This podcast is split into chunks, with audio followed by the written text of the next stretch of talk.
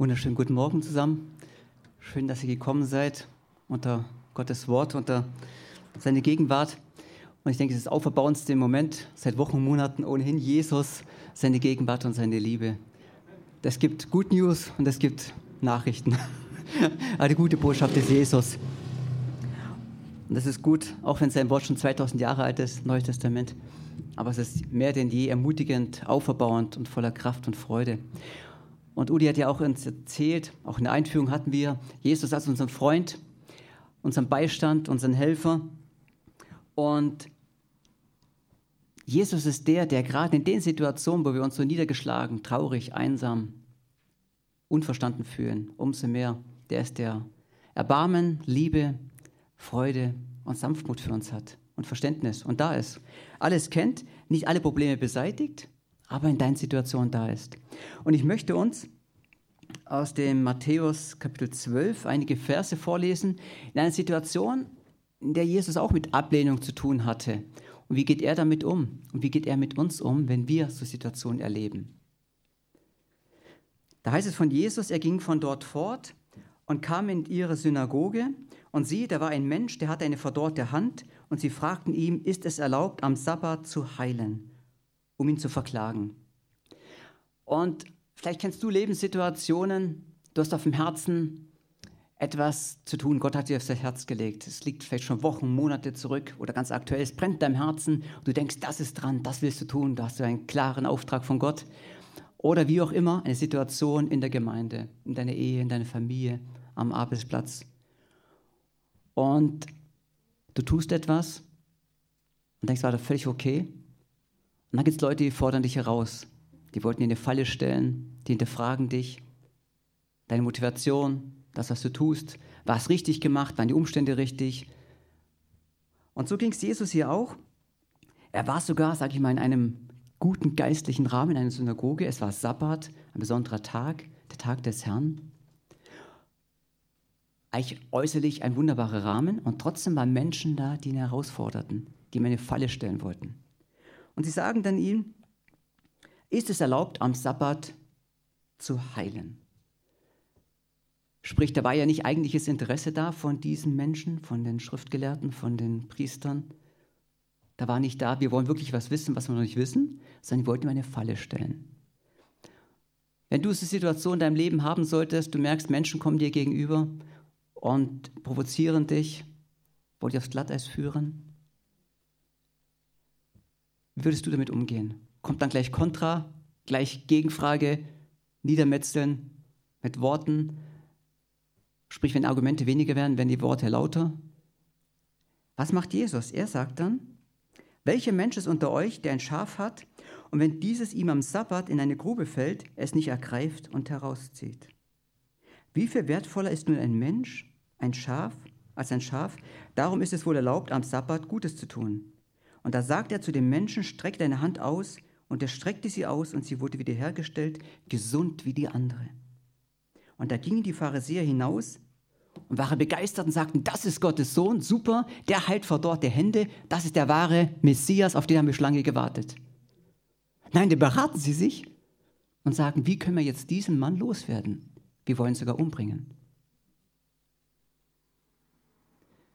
Da gäbe es nicht wenige von uns, die bräuchten jetzt einen Psychotherapeuten oder Seelsorger oder einen Anruf beim Pastor oder wie auch immer und müssten ihr ganzes Elend und Leid ausschütten und würden sagen, so geht es mir, wer hilft mir jetzt?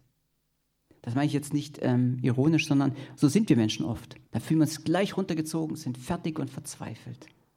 Aber Jesus hat das nicht nur einmal erlebt, immer wieder, dass Menschen bewusst kamen, um ihn, um ihn zu provozieren, ein, auszuwischen, ihn reinzulegen. Und Jesus sagt zu diesem Mann mit der verdorrten Hand, strecke deine Hand aus und sie ist gesund und heil wie die andere.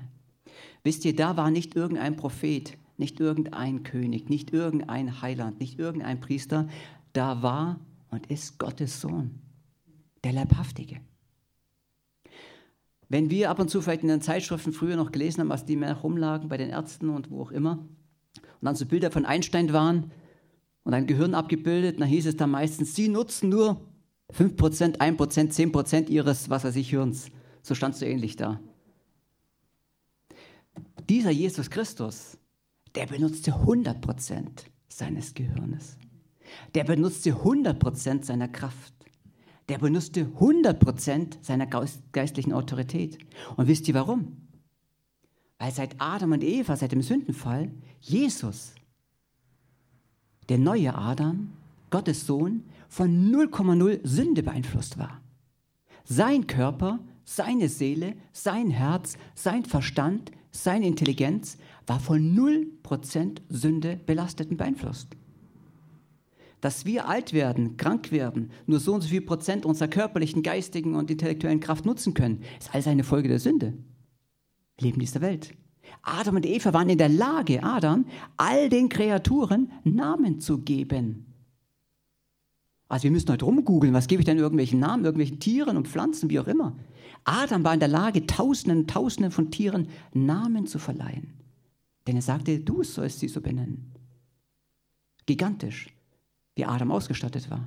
Aber gigantisch, wie Jesus Christus, der Sohn Gottes, ohne Belastung der Sünde in der Lage war, auch die Gedanken dieser Angreifer zu erkennen. Er wusste, was sie vorhatten. Und er hat sich unbeirrt nur auf Gott verlassen. Er hat gesagt, ist es erlaubt, am Sabbat, am Tag des Herrn Edles zu tun? Und dann sagt er mit ein paar Worten, strecke deine Hand aus. Warum ich euch das so darlege, wir müssen uns vorstellen, da war nicht irgendein Referent oder irgendein Evangelist da, der ein paar Leuten, ein paar Theologen gegenüberstand und sich verteidigte, sondern der Sohn Gottes, der da stand, der in der Lage war, die Autorität hatte zu sagen, zu einem mit einer verkrüppelten Hand, strecke sie aus. Und so wie Gott sagte, es werde Licht und es ward Licht, es sollen Bäume da sein, es waren Bäume da, es sollen Sterne da sein, es waren Sterne da, so sprach dieser Sohn Gottes, streck deine Hand aus. Und er streckte sie aus und sie war heil und gesund. Alle Kontrakturen, alle Verwachsungen, alles, was schlecht war an Gefäßen, an, an Lymphgefäßen, an Haut, an Muskeln, Knochen, es war alles wiederhergestellt, völlig neu, durch die Autorität Jesu Christi. Und diesem treten sie gegenüber und wollen umbringen. Wenn es Jesus so erging, und wir sehen es im Folgen, wie er damit umging, welches Erbarmen, welche Liebe er hat, wie viel mehr weiß ich auch Jesu Liebe für mich und für uns und für die Menschen, die dir momentan vielleicht sogar Feinde sind, dich ablehnen, zu schätzen. Was Jesus getan hat, wir haben letzte Woche Auferstehung gefeiert. Er lebt, er regiert. Er hätte alles vernichten können. Als er allein war, von allen Freunden verlassen in Gethsemane, er hätte schon längst sagen können, dann geschieht halt mein Wille. Habe niemanden, der mir beisteht. Wer ist es denn wert, dass ich für ihn sterbe? Aber so war Jesus ganz und gar nicht. Und die Pharisäer gingen hinaus, berieten sich und wollten ihn töten. Und was hat Jesus? Der Sohn Gottes, er hätte ja auch sagen können, und ihr fallt jetzt tot um. Oder ihr seid jetzt stumm, wie Zacharias. Ihr redet erst wieder, wenn ihr bekehrt seid, oder wie auch immer. Oder ihr seid jetzt mit Aussatz behaftet. Hätte er alles tun können. Hat er aber nicht. Hat er nicht. Als das Jesus erfuhr, ging er vor dort weg, Vers 15. Er ging von dort weg und eine große Menschenmenge folgte ihm und er heilte sie alle. Jesus war weiterhin in diesem Strom der Segnungen und heilte die Menschen, die zu ihm kamen. So war Jesus drauf. Und er ging weg. Manche würden sagen, ja, Feigling, so ein Weichei, hat sich nicht verteidigt. Was hat denn Jesus da getan? Wir lesen in Johannes 10, Vers 18, dass Jesus niemand das Leben nehmen kann. Das heißt, Jesus hatte nicht Angst davor, dass diese Menschen ihn jetzt töten würden. Hatte er ganz und gar nicht. Johannes 10, Vers 18 könnt ihr nachlesen. Keiner nimmt mir das Leben, es sei denn, ich gebe es. Keiner. Jesus Christus kam, um sein Leben zu geben. Er kam nicht, um sich ermorden zu lassen. Er kam nicht, um hier gefoltert zu werden und dem Menschen irgendwas zu ermöglichen. Er kam aus Gehorsam und Liebe zu seinem Vater, aus Liebe zu uns, um uns zu retten und sein Leben zu geben als ganzes Opfer. Dazu kam er, um sein Leben zu geben. Es ist nicht nur, hier hängt einer am Kreuz, wird geschlagen, gefoltert, verspottet und angespuckt und verachtet, sondern hier kommt der Sohn Gottes voller Reinheit, ohne Sünde, voll Glanz und Herrlichkeit, hat all den Wohlstand, die Herrlichkeit, die Heiligkeit bei Gott aufgegeben, um Mensch zu werden mit all den Gefahren als Mensch. Und als Größtes in der Blüte und Kraft seines Lebens und aus lauter Liebe sein Leben zu geben. Das ist Jesus. Deshalb er floh nicht aus Feigheit vor dem Feinde. Er floh, wie wir gleich sehen werden, aus Liebe, aus Gnade und Erbarmen. Und er bedrohte die Menschen, die ihm folgten, die auch geheilt wurden, es nicht bekannt zu machen. Es nicht bekannt zu machen, damit erfüllt würde, was durch den Propheten Jesaja gesagt wurde. Und wir lesen jetzt hier, siehe, siehe. Und da wird jetzt zitiert der Prophet Jesaja aus dem Alten Testament. Ich denke, die meisten von euch kennen die Bibel. Im Alten Testament, Jesaja, man nennt ihn einen der großen Propheten, wie Jeremia auch. Und in Kapitel 42 lest ihr genau die Verse, die jetzt kommen. Da heißt es siehe. Und immer wenn kommt wahrlich, wahrlich oder siehe, Amen, Sela, dann sind es Verse, an denen du besonders aufpassen sollst. Und hier kommt siehe. Und zwar in dem Kontext im Propheten Jesaja ging es darum, dass Israel in der Gefangenschaft war, babylonischen Gefangenschaft, und sie hatten schon viele prophetische Worte gehört. Und es gab viele Äußerungen und viele Könige hatten sie und Propheten.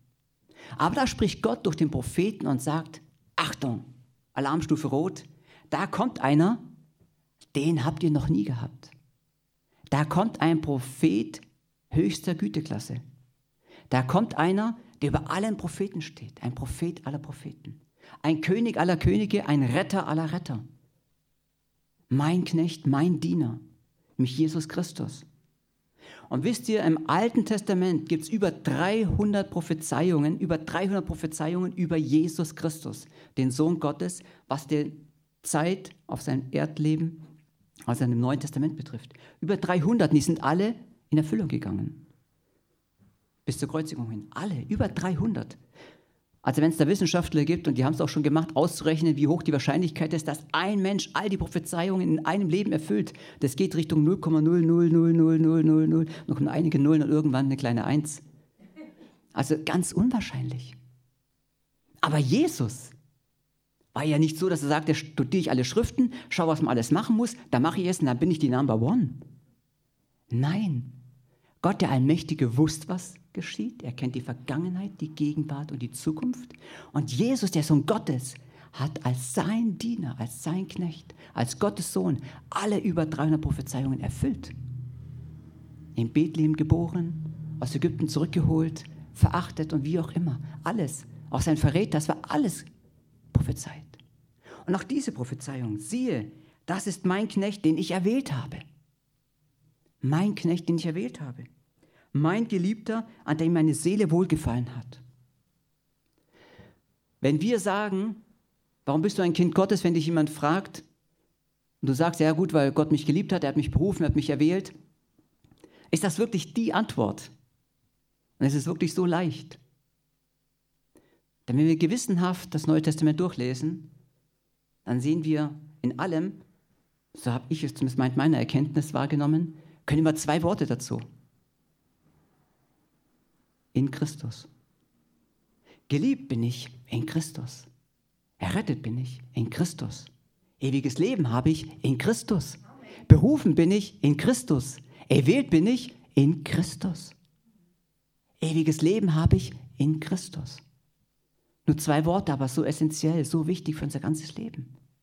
Denn als allererstes, der größte, der wichtigste Diener, der Sohn Gottes, war erwählt und geliebt von Gott. Er ist der Diener, der zuerst erwählt war, der Sohn Gottes. Das ist mein Knecht, den ich erwählt habe. Das ist der Knecht, der allererste Knecht, den er erwählt hat. Mein Geliebter. Und da geht es nicht nur darum, wie wenn einer frisch verliebt sagt oder auch schon ein paar Monate, ein paar Jahre, ein paar Jahrzehnte verliebt, das ist meine Geliebte, das ist mein Geliebter, wie auch immer. Das sagen wir oft, wird doch sogar von Herzen überzeugt. Aber hier geht es nicht nur um Emotionen, nicht nur um etwas, das gibt mir was, da geht mir es gut, da fühle ich mich wohl. Da geht es darum, dass Gott sagt über Jesus, er ist der absolut wunderbarste, herrlichste, schönste Gottessohn im ganzen Universum. Ich bin begeistert von ihm, ich liebe ihn von ganzem Herzen. Denn er erfüllt alles, was mein Herz erfüllt. Er liebt mich von Herzen, ich liebe ihn von Herzen. Jesus hat immer, wir lesen am hohen priesterlichen Gebet, Johannes 17, er hat immer die Herrlichkeit Gottes gesucht. Wie oft suche ich, selbst als alter Christ, Oft auch meine eigene Herrlichkeit, meinen Vorteil. Das könnte mir jetzt gefallen, das könnte jetzt mir gut tun. Klar, ihr wisst, wie es meint. Das, natürlich hat Gott unseren Willen, unsere Gefühle abgeschaltet, keine Frage. Aber Jesus hat in allem, in allem, auch wenn es um ihn ging, immer die Herrlichkeit Gottes gesucht. Er hat immer ihn verherrlicht. Verherrliche du mich, damit ich dich verherrlichen darf. Und alles, was er tat, Heilung und Nichtheilung, den Weg rechts oder links, einen am Bethesda zu heilen oder mehrere Aussätzige zu heilen. Er tat alles, was er tat und was er nicht tat, zur Ehre Gottes. Was er unterlassen hat, was er betont hat, er tat es zur Ehre Gottes. Er hat immer die Ehre Gottes gesucht. Und deshalb sagt Gott über ihn, das ist mein geliebter Knecht, den ich berufen habe, den ich erwählt habe. Gott ist begeistert von ihm. Und an verschiedenen Stellen, auch in der Taufe, auf dem Berg der Verklärung, sagt Gott immer wieder, das ist mein Geliebter, ich bin begeistert von ihm. Ich bin begeistert von Jesus.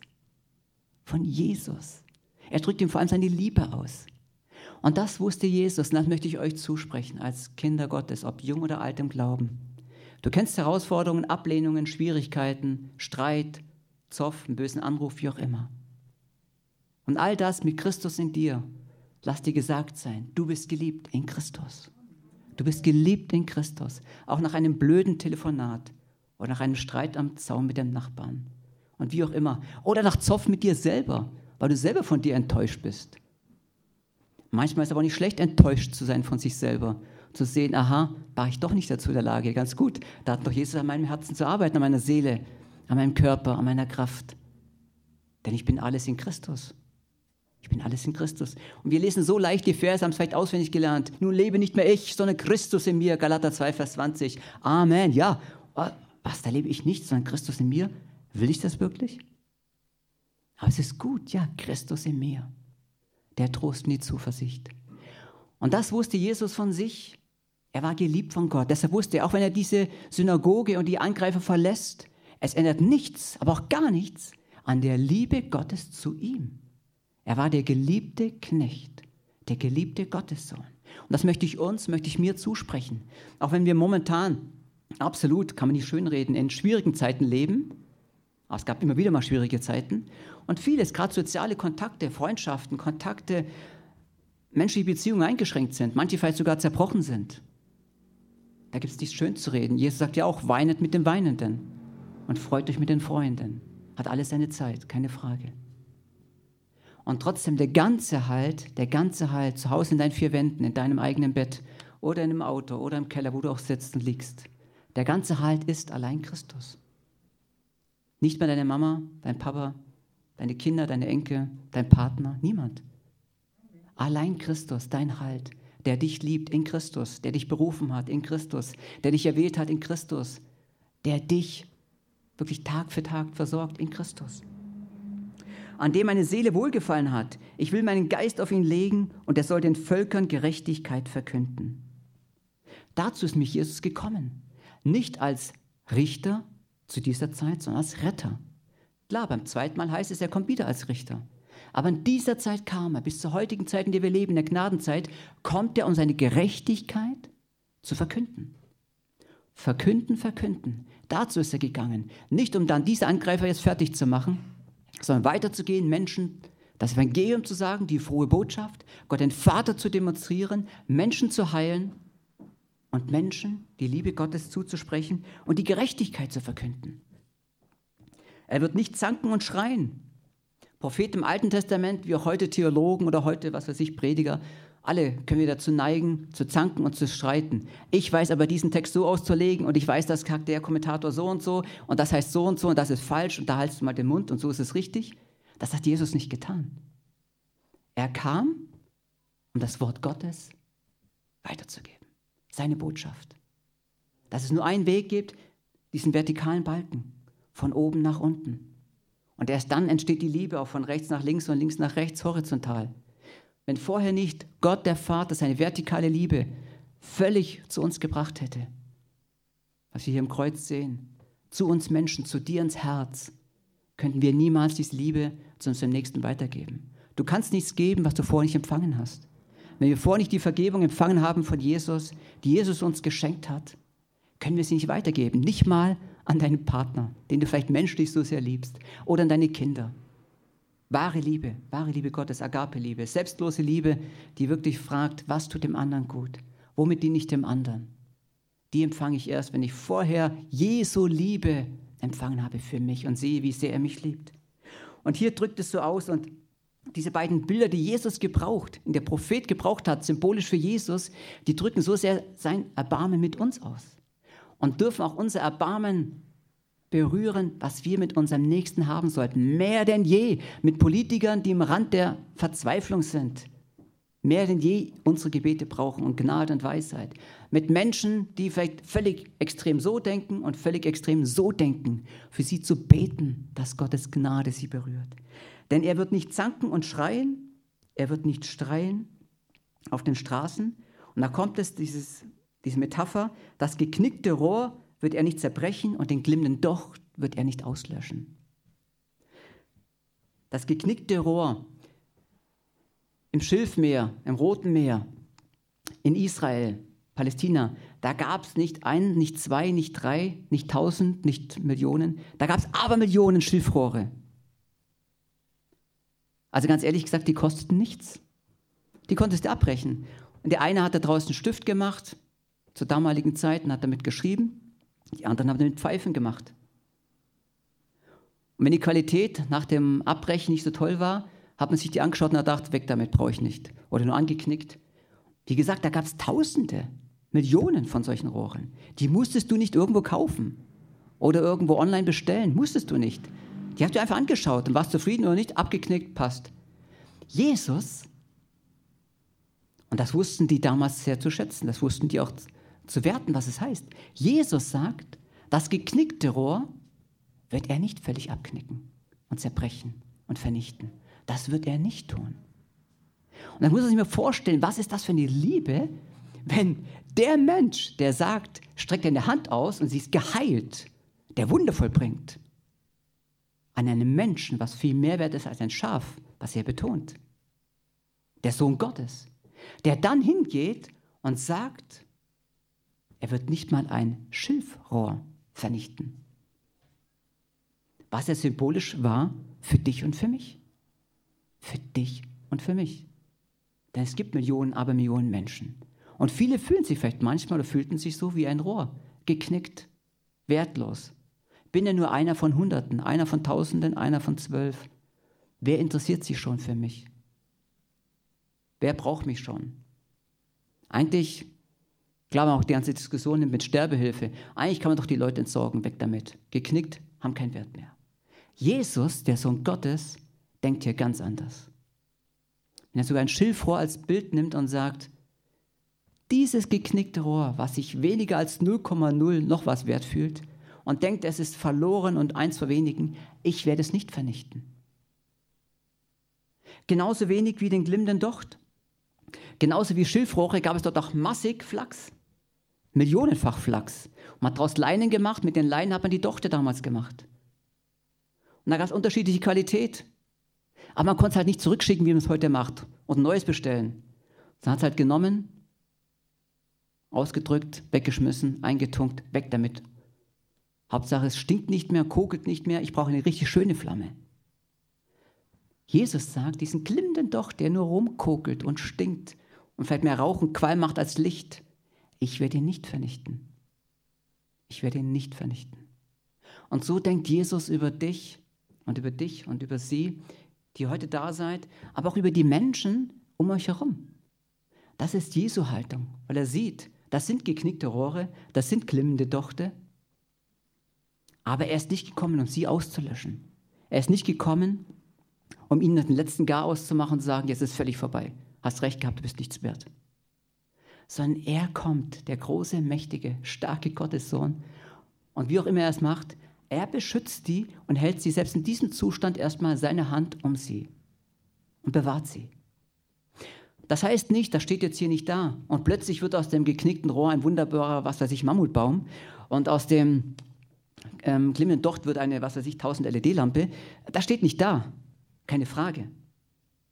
Aber er steht da, wie viel Erbarmen er hat, wie viel Gnade, wie viel Geduld, wie viel Zärtlichkeit, Selbst mit diesen kleinsten Objekten, wenn Jesus schon so viel Zärtlichkeit hat und so viel Sanftmut und Demut, wie viel mehr mit uns, die er erschaffen hat, mit deinem Leben. Und wenn er so mit uns umgeht, möge diese Liebe unser Herz erfüllen. Möge diese Liebe unser Herz erfüllen, wenn wir hinausgehen in den Alltag. Wenn wir den Menschen begegnen und sie vielleicht mal sehen, wie so ein geknicktes Rohr, deinen Chef, sieh mal wie ein geknicktes Rohr, der auch viel Lasten trägt, Herausforderungen hat, wo du sagst, möchte ich auch nicht haben. Beneide ich auch nicht um das Geld und die zerbrochene Ehe und was weiß ich und seine 80-Stunden-Woche. Oder den Hartz-IV-Empfänger oder die Alleinerziehende oder den, der vielleicht äußerlich alles hat, aber im Herzen hohl ist und leer. Wenn du die Menschen mit Gottes Augen siehst, mit Jesu Augen, da vielleicht den glimmenden Docht, mag ja irgendwelchen Bahnen da leuchten, aber in seinem privaten Leben klimmert's und kokelt's und raucht's und stinkt's. Und du anfängst für ihn zu beten, ihn zu segnen, den Kontakt mit ihm aufzubauen. Nicht, Anführungszeichen, aus dem primären, ja, der tut mir so leid, mein Mitleid, sondern aus der wahren Liebe. Der Mitleid brauchen die Menschen nicht, sondern sie brauchen die Liebe Gottes, die Kraft Jesu Christi. Mitleid ist oftmals so, der eine kommt von oben, der andere ist unten. Aber Jesus kam auf diese Augenhöhe, hat sich gebeugt, gedient und hat gesagt, ich will Teil deines Lebens sein. Er hat mitgetragen, ist mit die Wege gegangen, hat mit Verständnis gehabt und hat die Menschen da abgeholt. Und letztendlich können wir nichts bringen von uns aus, sondern nur Jesus in uns. Dass wir hingehen und sagen, ja, Christus in uns.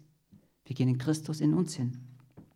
Und warum ist das alles so geschehen, steht im letzten Vers dann dieser Prophezeiung, Jesaja 42 bis er die Gerechtigkeit hinausführt zum Sieg und die Nationen werden auf seinen Namen hoffen.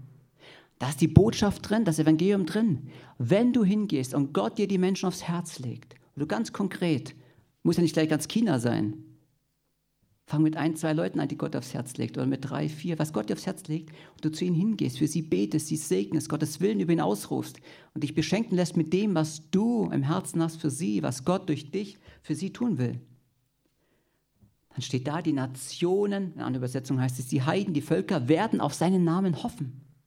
Das heißt, die Menschen werden ein Verlangen bekommen nach Jesus. Sie bekommen ein Verlangen nach Jesus. Und ohnehin lesen wir ja auch von Jesus ähm, im Johannesevangelium, keiner kommt zu mir, denn sei denn der Vater zieht ihn. Der Vater zieht ihn. Und das ist nicht nur so ein Ziehen, was weiß ich, wie du Unkraut aus dem Garten ziehst. Das ist ein gewaltiges, herrliches, kraftvolles, dynamisches Ziehen in diesem Wort, was da steht. Wenn du kommst in der Liebe Gottes und mit diesem Erbarmen Jesu Christi, dann werden die Menschen gezogen. Nicht primär zu dir hin, sondern zu Jesus und zu Gott dem Vater. Sie erkennen ihn, weil sie sehen, da geht es nicht um Religion, da geht es nicht, sonntags muss ich meinen Gottesdienst absitzen, mittwochs muss ich irgendeine Gruppe besuchen, da muss ich immer meine stille Zeit halten, da muss ich das und das tun. All das kann gut und richtig sein mit einem aufrichtigen Herzen, aber all das kann auch nur religiös sein. Kann sein. Das will ich nicht beurteilen, muss jeder für sich wissen. Aber was ich sicher sagen kann, wenn es um mein Herz geht, für Gott und Jesus, und du die Menschen zu Gott führst und er ihre Herzen berührt, dann ist es nicht Religion, sondern eine wunderbare, vertrauensvolle, von Liebe geprägte Beziehung. Dann erkennen sie den auferstandenen Jesus Christus und den herrlichen Gott dann ist es bei weitem mehr als Religion. Dann geht es um den Lebendigen, dann geht es um Gott. Und deshalb heißt es, sie werden auf seinen Namen hoffen. Sie werden Gott, dem Vater, Yahweh, ich bin der ich bin, Adonai, dem ewigen Gott und Jeshua, Messias, dem Heiland begegnen. Und deshalb ein kleines Angebot, ein Auftrag, wie du es auch sehen willst, an dich. Zum einen lass dir doch jeden Morgen die nächsten Tage von Gott zeigen, wie sehr du geliebt bist. Als glimmender Docht, als geknicktes Rohr, wenn du dich so empfinden solltest, wie sehr du geliebt bist von Gott. Wie sehr er dich liebt, wie er dich nicht aufgibt, wie er seine Hand um dich legt, wie er dich stärkt, ermutigt, tröstet und kräftigt. Wenn vielleicht andere dich verlassen haben. Und dann lass dich im nächsten Schritt auch vielleicht ein, zwei Personen aufs Herz legen, lass sie dir aufs Herz legen, für sie erstmal zu beten sie im Glauben vor Gottes Thron zu bringen. Und Gott will zeigen, was dann dran ist mit diesen Personen. Dann lass sie dir aufs Herz legen und sag, ja, das sind Menschen, die empfinde ich so und so und sprich erstmal mit deinem himmlischen Vater darüber. Bring dir die Situationen und wenn Gott dir dann die Türen öffnet, die Wege vorbereitet, dann wird Gott auch Kontakt herstellen und schenken. Aber ich bin überzeugt, du siehst die Menschen mit dem anderen Auge, mit den Augen Gottes, mit der Liebe Jesu Christi. Du siehst dich selber mit der Liebe Jesu Christi und vor allem das Erbarmen, das Erbarmen, nicht religiöser Zwang, nicht nur muss, muss, muss, das muss ich auch noch abhaken, sonst bin ich kein guter Christ, sondern die Liebe, das Erbarmen, die Freundlichkeit, die Geduld Gottes erfüllt dich. Und ich kann so sagen, aus dem meinem begrenzten Horizont, was ich momentan so mitbekomme, gibt es genug Menschen, die verzweifelt sind. Und nicht alle, nicht alle äußern das natürlich gleich, weil keiner ist ja stolz drauf und sagt, mir geht's so schlecht und ich bräuchte Hilfe. Aber umso mehr ist es eine Chance, eine Chance, weil ja viele Kontakte eingeschränkt sind, jetzt mehr denn je, dass Gott dich führt und dass du das Evangelium zu den Menschen bringst, die Gott dir vorbereitet hat. Wir wollen uns nicht entmutigen lassen, nicht runterreißen lassen und sagen, ja, das war's dann. Jetzt haben wir keine Chancen mehr, also wenn ich jetzt höre, dass es sogar Online-Hauskreise gibt nach Italien, das muss ja eher ein Ansporn sein, zu sagen, also Italien, das ist ja so ein bisschen weiter weg jetzt als Winterriesen zum Beispiel oder Boos oder Krumbach. Da muss es erst recht möglich sein, jemanden dann, was weiß ich, beim Einkaufen, an der Tankstelle oder wo auch immer, wo Gott die Wege führt, aber dass ich mit dieser Haltung unterwegs bin, Gott dann ein Kontakt, ein Mensch. Und mit ihm möchte ich reden. Mit ihm möchte ich Beziehung aufbauen. Und er soll das Evangelium Jesu Christi hören. Das wünsche ich uns. Lieber Vater, du bist so mächtig, du bist so stark, du bist so herrlich und gut, dass du uns als klimmende Dochte, als geknickte Strohhalme nicht aufgegeben hast. Und wie viel mehr haben wir den Auftrag, die Liebe, die Zuversicht in unserem Herzen hinzugehen, hinzugehen, Vater, in Familie, Verwandtschaft, Umfeld, Arbeitsplatz, wo wir auch sind, diesen Menschen die gute Botschaft weiterzugeben. Ich danke dir, dass du in uns bist, Christus in uns. Ich danke dir, Herr, dass du unsere Kraft bist, dass du es bist, der die Situation vorbereitet hat, bei jedem Einzelnen. Dir ist nichts unmöglich. Ja, du kannst sowohl bei Schwester X wie bei Bruder Y zur gleichen Zeit sein. Denn du bist der Allgegenwärtige und Allmächtige, der Herrliche, der Starke und Ewige.